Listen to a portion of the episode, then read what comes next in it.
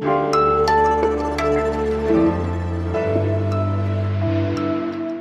Nach drei Tagen neigt sich die Sicherheitskonferenz in München dem Ende zu.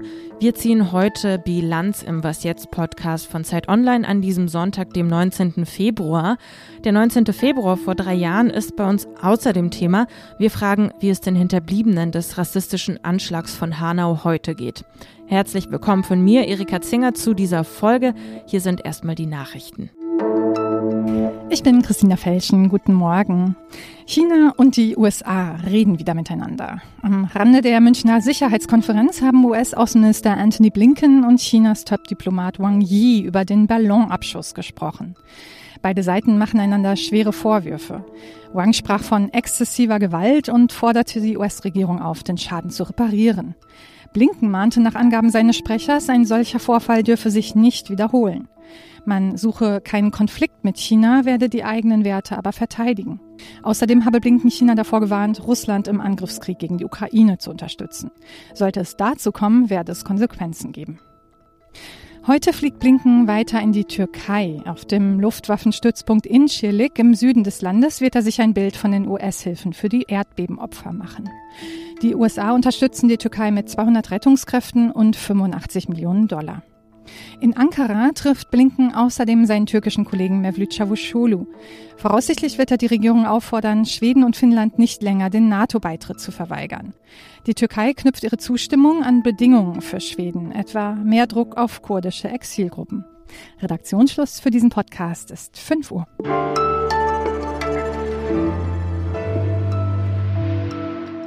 Dazu gehört, dass alle, die solche Kampfpanzer liefern können, dies nun auch wirklich tun. Dafür werben Verteidigungsminister Pistorius, Außenministerin Baerbock und ich auch hier in München intensiv. Wer hätte vor einem Jahr gedacht, dass Olaf Scholz diesen Satz einmal sagen würde? Nicht deutsche Waffenlieferungen verlängerten den Krieg, sondern Russlands Präsident Wladimir Putin. Das betonte der Kanzler auch noch in seiner Rede auf der Münchner Sicherheitskonferenz. Waffen, Munition, Panzer für die Ukraine, das waren die zentralen Themen in München. Heute an diesem Sonntag endet die Konferenz. Hauke Friedrichs, unser Experte für sicherheitspolitische Fragen, ist für uns vor Ort. Und mit ihm will ich mal darüber sprechen, warum die Panzerlieferungen wenig berauschend laufen, wie Verteidigungsminister Boris Pistorius sagte, und ob die Ukraine auf weitere militärische Unterstützung hoffen kann. Ja, und es ist nicht so einfach, einen ruhigen Ort zu finden auf der Münchner Sicherheitskonferenz für ein Gespräch. Deshalb schon mal eine Entschuldigung für die Tonqualität vorausgeschickt. Hallo Hauke. Hallo. Also Deutschland stand ja lange als Zögerer und Zauderer da und nun ist es tatsächlich Olaf Scholz, der in München die westlichen Verbündeten zu mehr Tempo bei der Bereitstellung von Kampfpanzern aufruft. Steht Deutschland da gerade alleine da? Nein, das kann man wirklich nicht sagen. Es gibt ja ähm, zwei Bataillone von den Kampfpanzern Leopard 2, die Deutschland quasi für den Westen zugesagt hat. Und dort hat Polen bereits ein ganzes Bataillon organisiert, ähm, wo es eigene Leopard 2 Panzer hineingeben wird und von weiteren Staaten diesen Leopard 2 A4 bekommt. Deutschland hat ein moderneres Modell angeboten, den Leopard 2 A6. Dieses Modell haben aber nur wenige Armeen, deswegen kommen da lediglich zu den 14 von Deutschland zugesagten Panzern noch drei aus Portugal dazu. Also haben wir quasi anderthalb Bataillone momentan. Und Scholz hat also auch aus eigenem Interesse an die anderen Staaten appelliert, jetzt ebenfalls Leopard ähm, freizugeben, damit weitere zwei A6 dazukommen, damit Deutschland nicht eventuell noch weitere aus dem Bestand der Bundeswehr bereitstellen muss, um halt dieses Bataillon, was jetzt nur halb äh, vorhanden ist, aufzufüllen. Hm. Nicht nur Olaf Scholz ist auf der Münchner Sicherheitskonferenz gewesen, sondern auch Boris Pistorius. Für ihn war es die erste Sicherheitskonferenz als Bundesverteidigungsminister. Und er ist ja vor allem angereist, um mit den Vertretern der Rüstungsindustrie zu sprechen. Es geht da um Munition, um Ersatzteile, die es jetzt unbedingt braucht, die müssen produziert werden. Waren seine Gespräche denn erfolgreich? Ja, das äh, Wesen der Münchner Sicherheitskonferenz ist, dass über die ähm, Hintergrundgespräche eigentlich wenig äh, nach außen dringt. Wir wissen aber, dass die Rüstungsindustrie bereits im Vorfeld angekündigt hat, zum Beispiel die dringend benötigte Munition für den Flakpanzer Gepard ähm, stärker zu produzieren. Äh, Kraus-Maffei-Wegmann, die ja aus München kommen, sind hier ebenfalls präsent. Die haben vor der Konferenz nochmal deutlich gemacht, dass sie endlich wirklich konkrete Aufträge brauchen, um mit der Produktion beginnen zu können. Das sind ja alles Privatunternehmen, die brauchen einfach fixe Aufträge, bevor die eine neue Produktionslinie oder eine Fertigungsstraße umbauen. Da ist wenig Geschwindigkeit da gewesen und das soll sich jetzt halt in München ändern. Die Münchner Sicherheitskonferenz begann mal als Wehrkundetagung. Also die Rüstungsindustrie ist hier seit jeher gut vertreten und äh, da sollte es möglich sein, äh, sozusagen schnelle Vereinbarungen auch zu treffen. Du sprichst das Stichwort schon an, Geschwindigkeit. Auch Ukraines Präsident Zelensky hat das in seiner Rede immer wieder gesagt. Speed, Speed, Speed. Also Tempo ist jetzt nötig, um das Sterben in der Ukraine zu verhindern, sagt er. Jetzt mal so zum Ende dieser Konferenz, wenn du den Verlauf dieser mal Revue passieren lässt, würdest du sagen, die westlichen Verbündeten sind auch wirklich bereit und zeigen, dass sie bereit sind, dieses Tempo aufzunehmen? Ja, das kann man so nicht einhellig sagen, denn es sind ja sehr viele unterschiedliche Länder hier präsent, von Verbündeten oder Partnern der Ukraine, ähm, wie Polen, die bereits sehr viel leisten und auch äh, Deutschland immer wieder unter Druck setzen, äh, mehr zu tun. Ähm, aber es sind ja auch Länder wie China und andere Staaten hier, die gar nicht ähm, an die Ukraine liefern und äh, die Ukraine zu Friedensverhandlungen auffordern. Ähm, aber die NATO-Partner haben zumindest zugesagt, die Ukraine weiter langfristig zu unterstützen. Das klang allerdings nicht nach großer Geschwindigkeit. Und auch ähm, Kanzler Scholz hat ja nochmal sehr deutlich gemacht, dass sich Deutschland selber ähm, natürlich vorbehalten möchte, ähm, was es liefert, wann es und wie es das tut. Aber es lässt sich jetzt nicht ein Zeichen des Aufbruches für schnellere Waffenlieferungen an die Ukraine von dieser äh, Münchner Sicherheitskonferenz mitnehmen. Hauke, danke dir erstmal und Grüße nach München. Vielen Dank.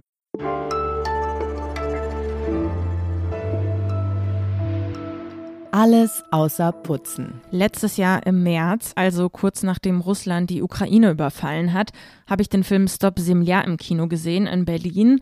Das ist ein ukrainischer Film, entstanden vor dem Krieg. Und die Regisseurin Katharina Gornastai erzählt darin von einer Abschlussklasse in einer kleinen ukrainischen Stadt. Der Film bleibt immer auf Augenhöhe mit den Schülerinnen und Schülern. Die Kamera wandert durch die Klasse, sie folgt den Geschichten. Wir begleiten die jungen Leute da beim Abhängen auf dem Spielplatz, bei einem Schulausflug, bei einer Party. Und diesen Film will ich Ihnen heute empfehlen. Obwohl er eben vor dem 24. Februar gedreht worden ist, bekommt er jetzt vor dem Hintergrund des Krieges nochmal eine ganz neue Bedeutung. Wir fragen uns, was ist aus diesen Schülerinnen und Schülern geworden? Welche Träume haben sie heute? Steht ihr Wohnhaus vielleicht überhaupt noch?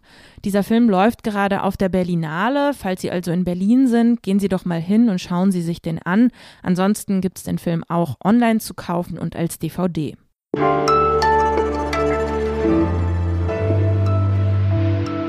An diesem 19. Februar vor drei Jahren sind in Hanau neun Menschen aus rassistischen Motiven getötet worden, bevor der Täter sich selbst und seine Mutter erschossen hat.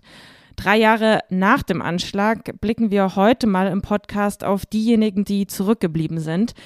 Wie geht es also den Freunden, den Familienangehörigen der Ermordeten? Darüber will ich mit Antonia Baum sprechen. Sie ist Autorin für die Zeit und hat diese Menschen getroffen und das tatsächlich nicht zum ersten Mal. Hallo Antonia. Hallo. Die Überlebenden, die Angehörigen und Freunde der Opfer des Anschlags, die hast du zum ersten Mal ja im Mai 2020 gesprochen, also kurz nach dem Anschlag. Und in deinem Text, den du damals geschrieben hast, ist mir eines besonders hängen geblieben, und zwar die vielen Fragen, die diese Menschen haben, die für sie unbeantwortet sind. Hat sich das knapp drei Jahre später geändert? Fragt man die Betroffenen, die Hinterbliebenen, dann nicht. Also das ist wirklich der häufigste Satz, den ich gehört habe, als ich dann drei Jahre später nach dem rassistischen Anschlag da wieder hingefahren bin, nämlich dieser Satz, es hat sich nichts geändert. So wie ich es verstanden habe, ist damit vor allem gemeint, dass nicht richtig aufgeklärt wurde. Und zwar insbesondere in dem migrantisierten Umfeld, in dem der Anschlag passiert ist.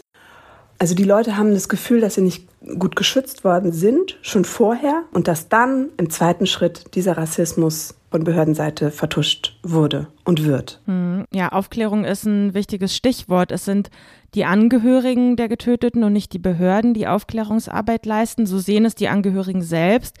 Exemplarisch dafür steht ja die Frage nach dem Notausgang in dieser Arena-Bar, in die ist der Täter ja eingedrungen und hat um sich geschossen. Worum geht es denn bei dieser Frage genau?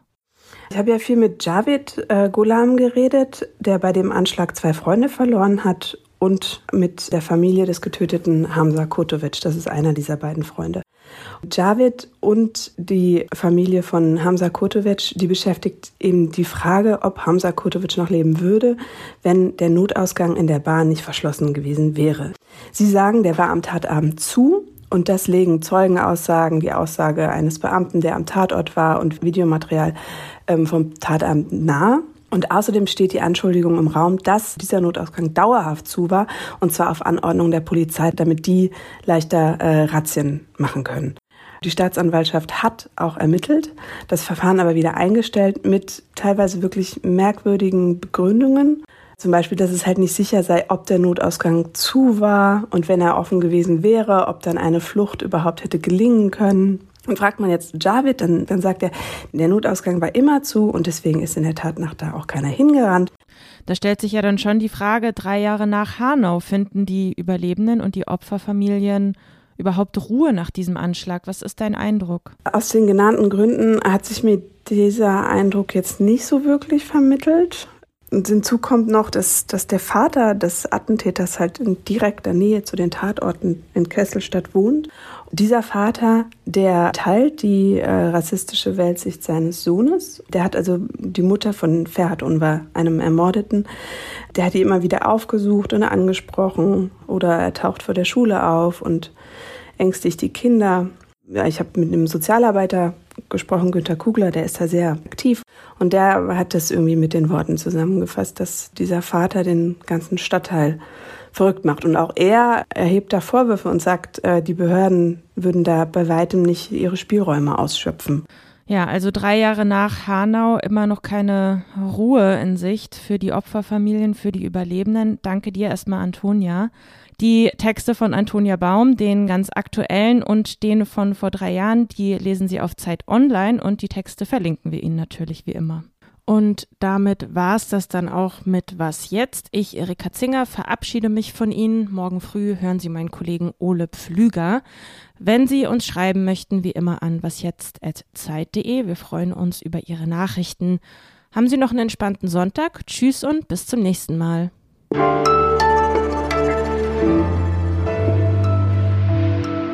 Раз, два, три, чотири. Стоп, земля!